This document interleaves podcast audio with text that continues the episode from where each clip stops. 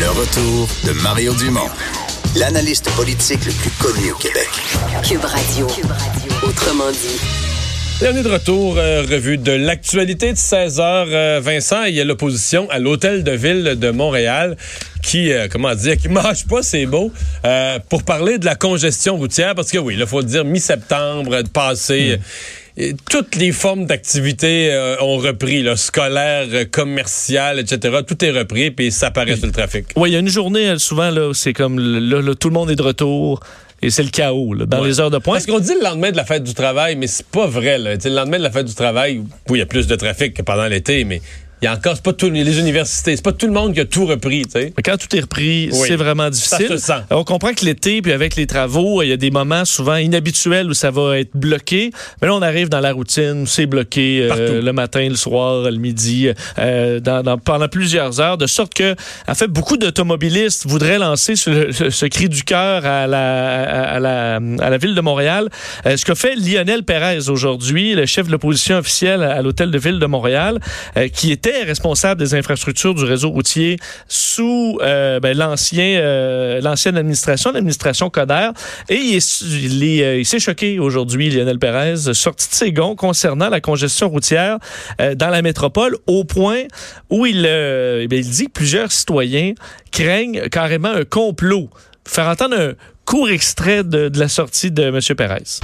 Moi, j'ai même euh, des, citoyens qui me demandent si c'est pas un complot de Projet Montréal afin d'écœurer le monde pour arrêter d'utiliser la route. Bon, est-ce que c'est un complot carrément ben, de rendre les rues tellement infernales que les gens vont arrêter de prendre leur voiture? Je sais pas si c'est un complot, mais je sais que lui vient de se faire des adeptes aujourd'hui. C'est-à-dire qu'il a lancé un cri du cœur dans lequel on se reconnaît. Moi, je dois avouer, puis entre autres, un de ces, parce qu'il y a un argumentaire derrière ces points, puis un de ces points où c'est que les travaux se font pas.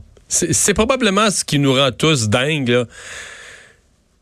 Tu arrives dans une zone, là, ben d'abord, tu arrives en, amont d'une zone, d'une zone là, où ça va être congestionné, mais toi, tu sais pas ce qui se passe. T'es arrêté, t'es arrêté, t'es arrêté, ça avance pas, ça avance pas, puis là, t'avances, à pas de tortue. Puis à un moment donné, t'arrives au point critique. Tu dis, bon, c'était ici qu'il y avait un chantier. C'est pour ça que c'était, c'est pour ça que je viens de perdre 20 minutes ou une demi-heure que tout était congestionné.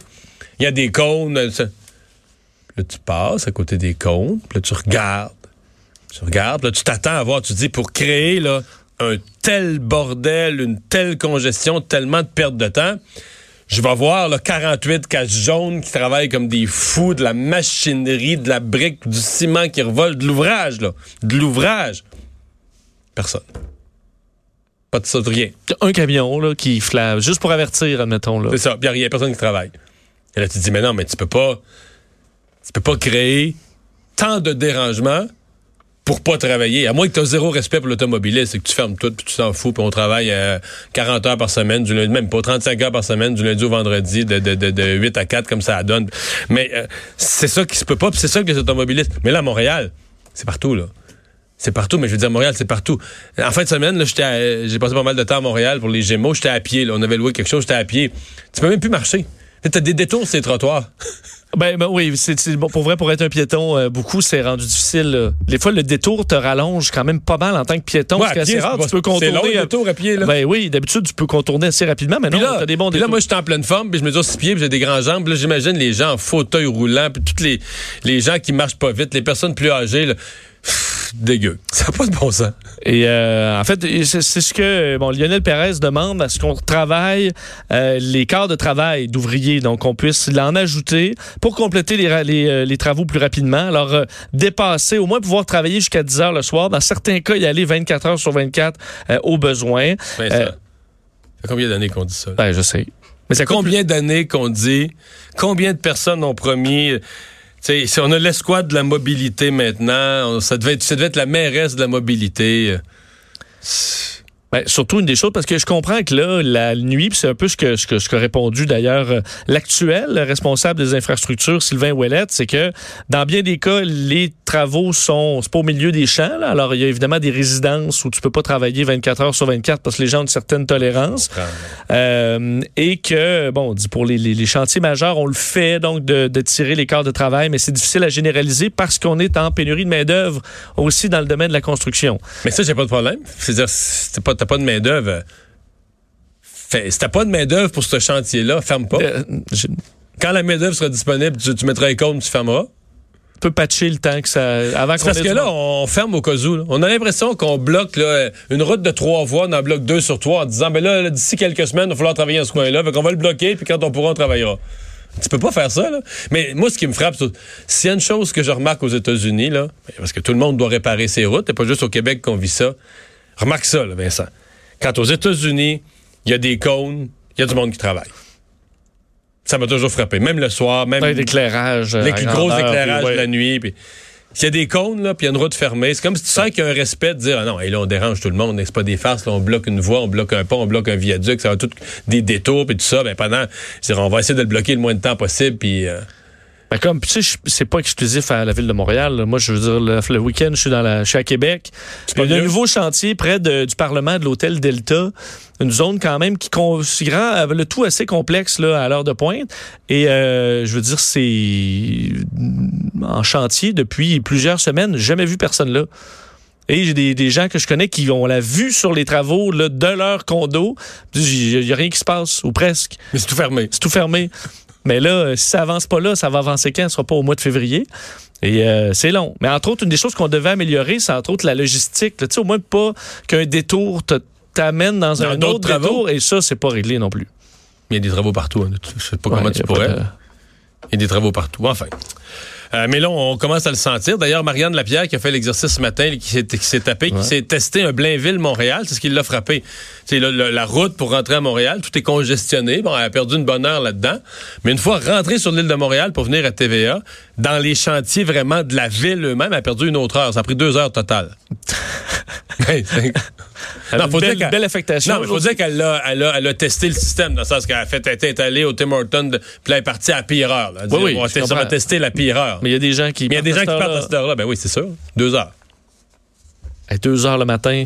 Deux heures le matin. Fait que là, ah, t'as deux heures dans l'auto de fête, puis là, t'arrives au bureau, puis là, là, là, le boss te donne des ordres. Faut que tu sois de bonne humeur. faut que Puis, tu euh. C'est ça. Prêt à travailler.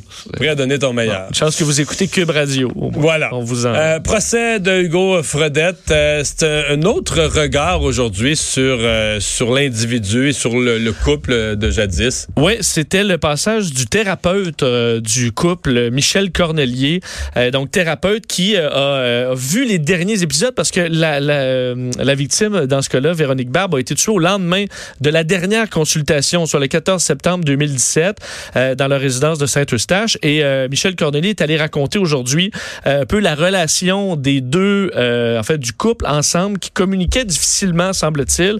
Euh, au dire de Michel Cornelier, c'est un couple qui était amoureux, mais dysfonctionnel, qui communiquait par l'engueulade.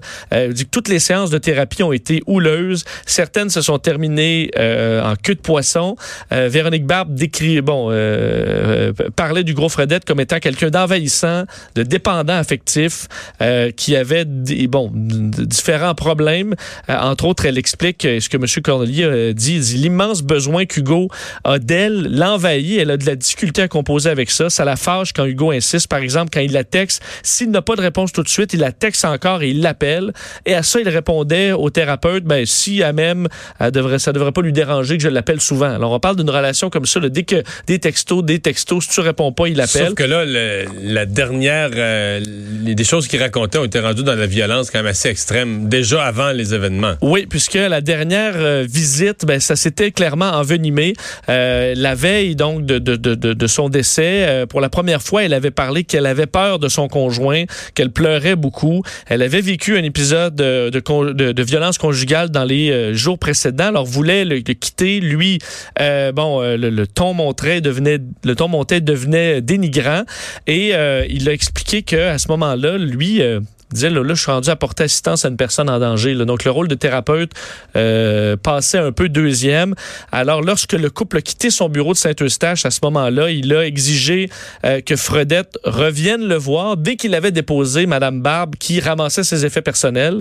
Et euh, s'il ne faisait pas, il appelait la police. Alors, euh, il Donc lui, déjà, la veille, il commençait à être nerveux. Oui. Que ça tourne mal. il avait dit à Véronique Barbe de garder son cellulaire, d'appeler la police si jamais lui revenait. Alors, il avait d'une grande inquiétude par rapport euh, au niveau de violence qui semblait augmenter. Alors, c'est ce qu'il est allé raconter euh, aujourd'hui. Le procès qui se, qui se poursuit, c'était la deuxième semaine commencée aujourd'hui. On apprend évidemment, surtout par des, grands quotidiens du, Canada anglais, euh, l'ampleur des renseignements que potentiellement avait ce directeur du renseignement de la GRC, Ortiz. Euh, et aussi, on comprend que, bon, euh, il, y avait vraiment l'intention de vendre ces renseignements à des gens, des puissances étrangères ou des criminels liés à des puissances étrangères assez peu recommandables. Oui, quand on a vu cette nouvelle-là sortir, oh, à mon avis, on a probablement le début d'une histoire qui grosse, ouais. très grosse histoire et ça semble se confirmer pas mal.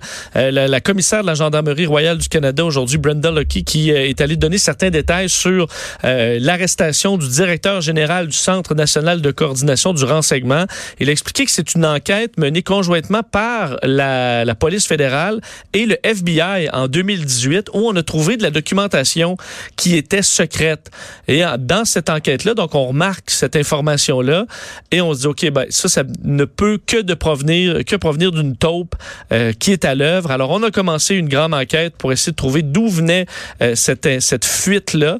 Et, euh, bon, l'enquête a mené à Cameron Cortis, donc Cameron Ortiz, le, donc, qui avait un poste évidemment très important. hier, entre autres, la CBC a parlé de dommages dévastateurs au Canada selon leurs informations. Donc, ces informations secrètes étaient extrêmement importantes. Pour le Canada et ses alliés. Là. Ce matin, je ne sais plus quel grand quotidien. Je pense que c'est le Globe. On parle du Canada et ses alliés.